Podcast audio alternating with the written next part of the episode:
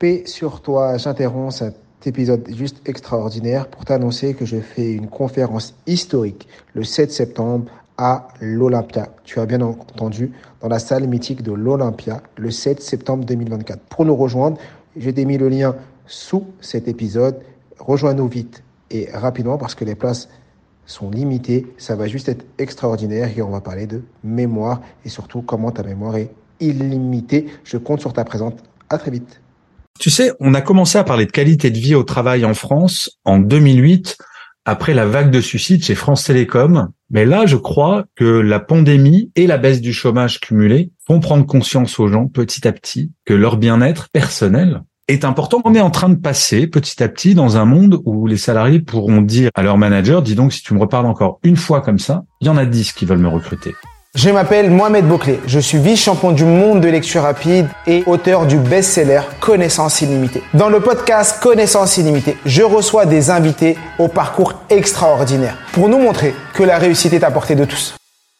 Paix sur vous, bienvenue dans ce nouvel épisode du podcast Connaissance illimitée et j'ai l'honneur d'accueillir Gaël Châtelain-Berry qui est à nos côtés. Vous devez le connaître, il est auteur, conférencier il a écrit un livre en 2017 qui s'appelle Mon boss est nul et je le soigne chez les éditions Marabout. Il y a son livre qui a été sorti également en 2022 chez First qui s'appelle Le manager bienveillant 2.0. Il est spécialiste de la bienveillance au travail et aujourd'hui on va parler de bienveillance dans notre vie pro, dans notre vie de perso et en quoi la bienveillance est super important et je suis très honoreux de l'accueillir ici. Comment tu vas Gaël? Mais très bien et toi-même Mohamed? Ça va, très très bien. Content de t'avoir et de pouvoir parler de ce sujet qui est important parce que je parle beaucoup de bienveillance, mais surtout de la bienveillance envers soi-même. Alors, je parle pas forcément de bienveillance au travail, mais pour moi, un des éléments qu'on oublie souvent, c'est la bienveillance envers soi-même et j'aime bien en, parler. Et là, aujourd'hui, on va parler de la bienveillance dans plein de choses euh, différentes. Est-ce que tu peux te présenter avec tes mots euh, Parce que moi, je t'ai présenté de manière très succincte. Euh, je te laisse te présenter. Alors, je suis effectivement euh, conférencier, je suis effectivement écrivain. Alors, je corrige un petit peu, j'ai écrit 14 livres euh, et le dernier est sorti cette année, s'appelle Happy Work et parle justement aussi de bienveillance envers soi-même. Euh, je suis podcasteur, on est collègues, donc puisque j'ai aussi un podcast qui s'appelle Happy Work. Et j'ai commencé, moi j'ai été 20 ans en entreprise en tant que manager ou dirigeant. Euh, j'étais un slasher avant que le mot existe, que j'ai également monté des boîtes, j'ai été musicien, enfin j'ai fait plein plein de métiers. J'ai toujours allé là où le vent me menait. Euh, et là, ça fait faire une dizaine d'années qu'effectivement, j'essaye de de faire évoluer le monde de l'entreprise pour plus de bien-être. Bon, ouais, j'ai vu que tu t'avais travaillé dans des grands groupes comme TF1, Canal, et tu fais du management également là-bas. Exactement. Ouais. Ouais, dans les médias pendant pendant pas mal de temps. Et maintenant, je suis indépendant et heureux de l'être. Wow. Et déjà, quand tu travaillé euh, dans, les médias, tu avais un management particulier à cette époque déjà? Bah, En fait, ce qui m'a donné l'idée du management bienveillant petit à petit, c'est que je m'apercevais que moi, je le faisais naturellement. Alors, c'est peut-être ma nature, ma culture ou mon éducation, euh, mais que c'était pas évident pour tout le monde. Donc, euh, je gérais moi-même des managers.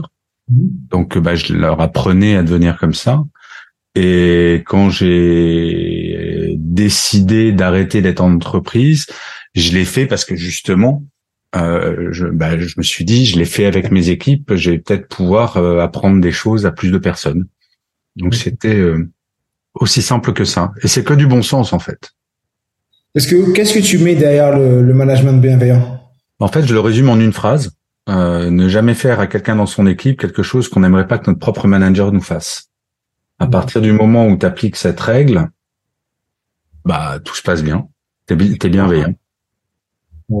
Parce que tu as, des exemples pour les gens qui nous écoutent. Est-ce que tu as des exemples de choses que tu as que as vécu toi ou que parce qu'aujourd'hui tu accompagnes également des structures sur ça? Alors je fais peu d'accompagnement, j'en fais plus euh, très honnêtement, mais un exemple qui est tout simple, c'est euh, euh, si tu fais une erreur dans ton boulot, t'as pas envie que ton boss te hurle dessus. Eh ben, faut pas le faire avec quelqu'un dans ton équipe. Si tu organises une réunion avec ton boss, t'as pas envie qu'il arrive en retard à cette réunion. Eh ben, toi, t'essayes de pas arriver en retard. Euh, t'as pas envie que ton boss euh, t'appelle euh, un samedi à 22 heures pour te parler d'un truc qu'il pouvait apprendre le lundi, attendre le lundi. Eh ben, tu le fais pas, etc., etc. C'est vraiment le bon sens absolu. Et parce que aujourd'hui, tu estimes qu'on manque beaucoup de bon sens dans les structures dans lesquelles on, travaille? Ouais, Ouais, ouais. Bah, ça progresse heureusement et ça progresse parce que c'est de plus en plus difficile de recruter et de fidéliser les gens. Donc les entreprises s'aperçoivent bah, qu'il faut changer de management parce que là, une des premières causes de démission, c'est le management. Euh, on change de manager, on change pas d'entreprise. Pour plus de 50%, c'est une étude Gallup qui avait euh, euh, qui avait dit ça. Donc euh, oui, les choses changent et on en a vraiment vraiment besoin parce qu'on part de loin. Encore une fois, en France, on part de très loin. Ouais, on parle de très loin. On parle. Il y a, il y a, il y a la bienveillance, il y a l'humilité aussi. C'est, j'ai l'impression que quand on est manager, on manque d'humilité. Alors ça peut être aussi un défaut, mais j'avais écrit un, un, un bouquin qui s'appelle les dix commandements de la bienveillance en entreprise. Donc il y a effectivement l'humilité, la ponctualité, la politesse, le sourire, euh, l'optimisme. Il y a plein plein de choses qui sont des, des soft skills comme on dit, mais encore une fois qui sont du bon sens. Quand il y a une, je donne tout, je compare toujours un manager à un pilote d'avion. Je sais pas si euh, toi t'aimes l'avion, moi je déteste l'avion, je crève de trouille. Bah, le manager qui est le pilote, si jamais il y a des turbulences, j'ai pas envie qu'il prenne le micro et qu'il m'explique qu'on va tous mourir. j'ai envie qu'il reste calme j'ai envie de lui faire confiance, j'ai envie de faire confiance en ses compétences en cas de, en cas de turbulence. Un manager, c'est pareil. J'ai besoin de lui faire confiance et j'ai besoin de me sentir en sécurité. Et euh, comment Alors, j'ai bien compris, tu, tu faisais ça dans ta vie perso. Non, quand tu étais euh, salarié, tu utilisais euh, cette envie et, et, ce management bienveillant. Et après, tu t'es lancé pour pouvoir le partager. Mais qu'est-ce qui t'a poussé à te dire euh, allez j'y vais, je me lance dans ça, j'arrête le, le, salariat et euh, je vais toucher plus de monde euh, en étant freelance? Mais je crois que j'avais fait le tour du salariat en fait et j'ai un petit truc qui s'appelle je suis l'hyperactivité donc je suis quelqu'un qui a besoin de faire dix mille trucs en même temps et et en fait le tout début de l'histoire c'est un article sur LinkedIn euh, qui s'appelait euh, le manager le management bienveillant, l'avenir du management. Donc c'est vraiment la toute première fois où quelqu'un écrivait sur ce concept-là. Et à ma connaissance, c'est toujours l'article le plus lu de l'histoire de LinkedIn France. Donc de cet article est né un livre, du livre sont arrivées les conférences. Enfin, c'est un peu des hasards de vie finalement qui ont fait que bah, maintenant c'est mon métier à 100% du temps. Et à chaque fois que j'ai de nouvelles idées, bah, j'essaye là, par exemple, je vais te donner un scoop, Mohamed. pas, que à moi, à tous ceux qui vont nous écouter. Oui, mais en premier à toi. Bien sûr. Euh, en fait, je suis en train de, en plus des conférences, j'adore être sur scène, donc je suis en train d'écrire mon premier one man show. Voilà, donc je vais tester ça, je pense à partir de janvier. Oh. Et euh, un one man show sur, euh, sur qui reprend les scènes du travail. Ah, il y, aura un peu de ça, mais ça va parler euh, aussi de mon chemin de Compostelle où euh, l'année dernière j'ai fait 1500 km sur Saint-Jacques. Cette année j'en ai fait 1300. Euh, ça va parler de mon divorce aussi. Ça va parler de plein de trucs. C'est une sorte de fourre-tout euh, où je vais essayer d'être drôle autant que faire se peut. c'est un super challenge. En plus tu ça. En fait, c'est ce que je conseille à tout le monde dans leur vie professionnelle, mais même perso. Mais euh, c'est de pas avoir peur et d'essayer parce que euh, globalement, ça se trouve, je vais me vautrer totalement avec ce spectacle, mais je préfère prendre le risque de me planter plutôt que de pas essayer. Et j'ai connu plein d'échecs dans ma vie professionnelle et ma vie perso, mais euh, euh je trouve que c'est plus simple d'aborder les échecs dans la vie professionnelle parce que finalement, il n'y a pas tellement d'enjeux. L'enjeu, c'est mon le temps que j'ai passé à l'écrire, mais si je me plante, c'est pas la fin de ma vie. Hein. C'est sûr. Parce que effectivement, dans les gens qui nous écoutent ici, il y a beaucoup de personnes qui ont peur de, de manière générale, on a peur de l'échec, surtout en France. Bien sûr. De l'échec, c'est quelque chose qui est euh, mal vu. Comment toi tu, vis, euh, tu vis avec cette culture de l'échec euh, aujourd'hui? C'est un peu de choses que tu as dit à l'instant. Ah, justement, j'ai pas peur de l'échec et euh, en entreprise c'était pareil et j'ai eu la chance de temps en temps de tomber sur des, patrons ou des patronnes qui donnait cette possibilité de l'échec parce que si tu as peur de l'échec, t'essayes rien. Le meilleur rien, le meilleur moyen pour pas se planter, c'est de rien faire. Si tu fais rien, t'avances pas. Donc, euh, voilà, c'est l'échec fait partie de la vie professionnelle et ça nous construit. Il faut apprendre de l'échec. Il y a un proverbe japonais que j'ai toujours adoré, c'est le succès, c'est apprendre à tomber sept fois et se relever huit. Et je trouve ça très juste. Euh, tu sais, les bébés, quand ils apprennent à marcher, on le sait toutes et tous quand on a appris à marcher. Un bébé, pour enchaîner trois pas, il doit tomber en moyenne 2000 fois. Et à chaque chute, en fait, c'est une nouvelle connexion neuronale et il apprend quelque chose. Le cerveau apprend un petit truc qui va modifier. Donc il va pas faire la même erreur, il va en faire une autre, et donc il faut qu'il tombe 2000 fois pour enchaîner trois pas. Bah la vie pro, c'est la même chose. Alors c'est c'est plus ou moins facile. C'est là, je parle quand même pour pour des gens euh, un peu privilégiés qui ont fait des études. Et bien entendu, je mets pas de côté tous les gens qui galèrent. Et t'en as peut-être aussi dans tes auditeurs et auditrices. Mais euh, quand on a eu la chance, comme moi, de faire des études, de d'avoir un certain bagage culturel, bah, je trouve que j'ai pas le droit d'avoir peur de l'échec. Au contraire, c'est à moi de prendre des risques, de me planter, et éventuellement d'aider d'autres personnes qui veulent euh, qui veulent se lancer. Est-ce que euh, tu accepterais de nous, nous, partager ici un des plus gros échecs que tu as vécu dans ta vie pro, peut-être pas perso, et est-ce que les enseignements que tu en as ressortis bah, en fait, euh, j'ai fait faillite avec une de mes boîtes il y a très longtemps, mmh. et euh, c'est là où j'ai réalisé que j'étais pas entrepreneur. Tu vois, par exemple, il y a quatre ans, euh, je me suis posé la question est-ce que j'industrialise un petit peu mon truc de conférence? Est-ce que je monte une entreprise? Et ce que ça m'a appris mon échec précédent, c'est pas que l'idée de business était mauvaise, c'est pas euh, euh, que j'avais pas le cerveau, c'est juste je suis pas fait pour ça. Je suis pas fait pour créer tout seul une boîte, pour euh, recruter des gens. Et je me suis dit, bah non, tu vas peut-être que tu vas gagner moins d'argent, mais par contre, être indépendant et te gérer toi tout seul, c'est très bien. Donc euh, donc c'est ça que ça m'a appris cette expérience. Sur le moment, c'est hyper blessant, c'est hyper vexant. Tu plantes une boîte, c'est c'est une boîte dans quoi? Euh, ah? Une boîte dans quoi euh, que t'as Dans le dans le son. Donc euh, vraiment rien à voir rien à voir avec mon activité actuelle. Et et donc ça m'a appris sur moi beaucoup. Ok. Parce que effectivement c'est des enseignements sur comment tu vis l'échec, comment tu surmontes ces moments difficiles, accepter de se dire que. Et puis comprendre pourquoi tu t'es planté aussi. Parce que mine de rien, parfois on peut avoir tendance, le réflexe naturel face à l'échec, c'est de dire que c'est la faute à quelqu'un d'autre. C'est euh, les gens comprenaient pas mon projet, euh, j'ai été mal accompagné, euh, les gens sont trop cons pour comprendre ce que je voulais faire. Mais, mais, fondamentalement, on est les premiers responsables de nos échecs, les premiers. Donc je crois que le, le, le premier job quand tu te plantes, bah, mmh. c'est d'assumer ta responsabilité, de la comprendre. Ça veut pas dire qu'il n'y a pas de facteur extérieur parfois dans les échecs, mais déjà, euh, faut passer le stade de la déception pour se dire ok, qu'est-ce que j'ai appris C'est un de mes patrons qui me disait, euh, qui m'avait dit ça. C'est quand tu te prends une gifle professionnellement, essaye de comprendre en premier ce que ça t'a appris. Et euh, et c'est très très vrai. C'est comme ça qu'on progresse.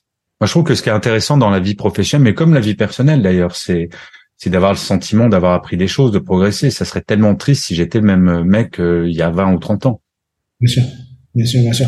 Et c'est ce que tu enseignes euh, également dans, dans, dans, tes livres sur le euh, management. Oui, complètement.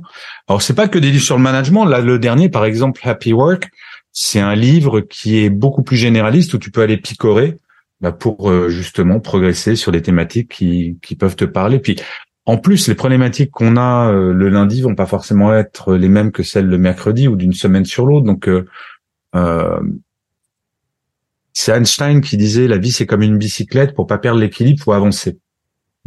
Bah c'est vrai. Je trouve qu'il y a rien de pire que d'avoir le sentiment de faire du surplace. Effectivement. Et je, je suis entièrement d'accord. Je vois des personnes qui de, pendant 5 ans, 10 ans sont au même endroit et ils avancent pas. Et, souvent, ces personnes, tu, je sais pas si tu as remarqué, Mohamed, souvent, euh, elles se plaignent. C'est-à-dire qu'elles ne, elles ne voient pas qu'elles pourraient faire bouger les choses. Et parfois, ben, quand tu bouges plus, tu te dis, bah, finalement, c'est confortable de pas bouger. Non, mais je suis d'accord. Moi, j'avais des collègues, quand j'étais salarié, ça faisait euh, 15 ans qu'ils étaient dans le même service. Nous, on a, dans l'ancienne société dans laquelle j'étais, euh, la, la, mobilité interne était très mise en avant. Changer de poste tous les 3-4 ans, quelque chose qu'ils appréciaient, qui est très mis en avant. Mais tu avais des personnes qui voulaient pas bouger. Ça faisait 10 ans, 15 ans qu'ils étaient. Et quand tu creuses un peu, c'est parce qu'ils sont dans une certaine routine, dans, une, dans un certain confort, confort, et ils ont peur de se dire, bah, je vais changer ce confort, je vais aller faire quelque chose de nouveau. Et ils avançaient pas du tout. Et effectivement, c'était les mêmes qui se plaignaient de le monde va trop vite, le métier a changé, euh, de toutes ces choses-là. Et je Parce que tu peux avoir envie de rester dans ta zone de confort si tant est que tu, ça te rend heureux. Je trouve qu'on a, on est quand même dans un pays où euh, on est quand même très gâté en France. Quand tu regardes par rapport au monde entier, on est un peuple de râleurs. Mais parfois, c'est pas mal de faire un time stop et de se dire, ok, bah fondamentalement, ça va quoi. J'ai eu du bol de naître dans ce pays.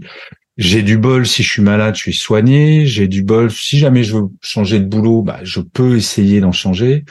Euh, on est on est des enfants gâtés quand même. Et euh, je trouve que c'est bien de temps en temps de. Et c'est pour ça que c'est pour les gens. Moi, je connais des gens qui n'ont pas particulièrement envie de de changer de boulot, qui font le même, mais par contre qui râlent pas et qui disent ben voilà, très factuellement, ma vie pro comme ça me convient, mais par contre j'ai des des engagements dans des associations, euh, je fais des choses dans ma vie perso et qui se réalisent à côté du boulot. J'aime pas trop l'injonction parfois de, tu sais, il faut se dépasser, il faut se donner des challenges et compagnie.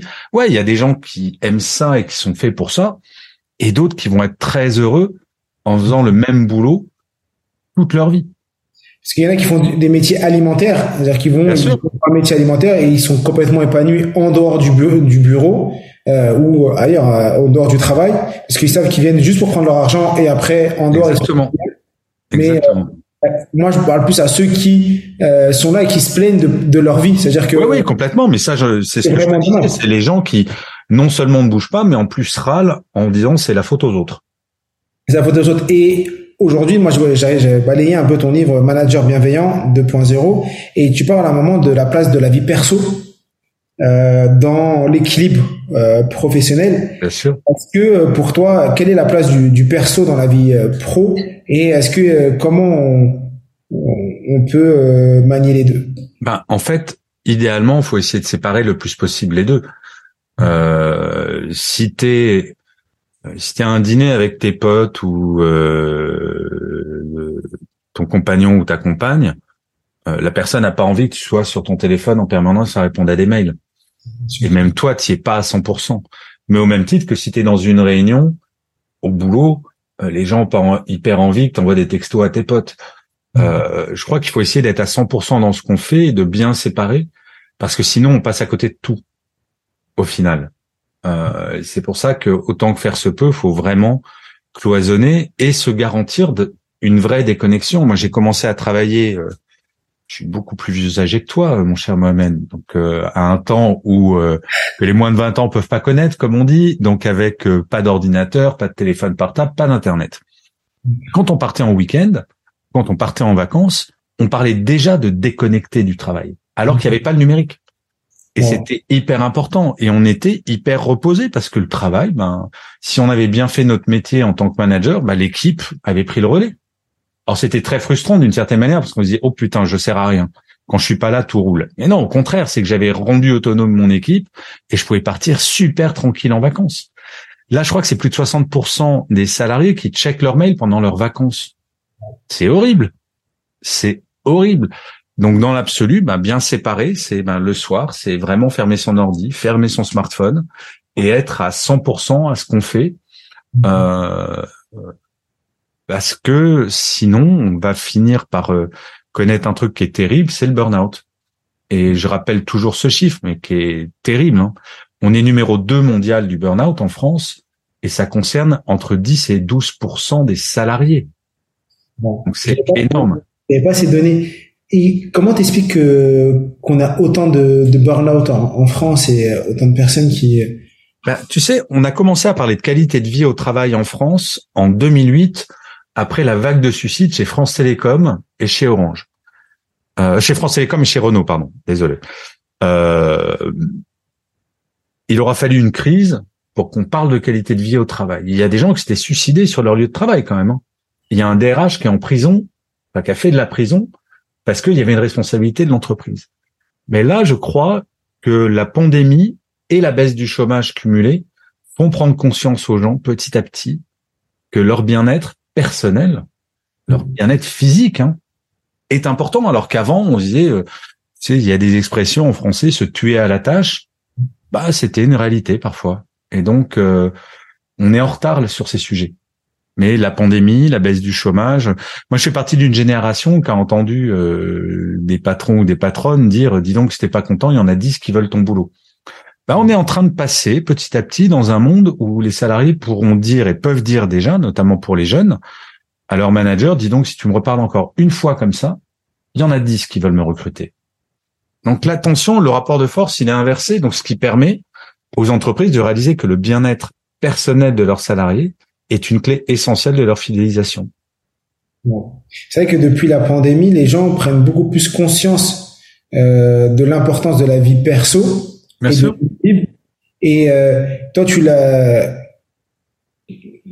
tu l'as matérialisé dans comment on le matérialise dans le, dans le, dans le management? Comment euh, aujourd'hui ces, ces éléments-là doivent être pris en compte? Bah, par exemple, de pas envoyer d'emails le soir ou en dehors des heures de travail euh, euh, à ses équipes, de demander à son équipe tous les matins, droit dans les yeux, est-ce que tu vas bien? Et d'attendre la réponse.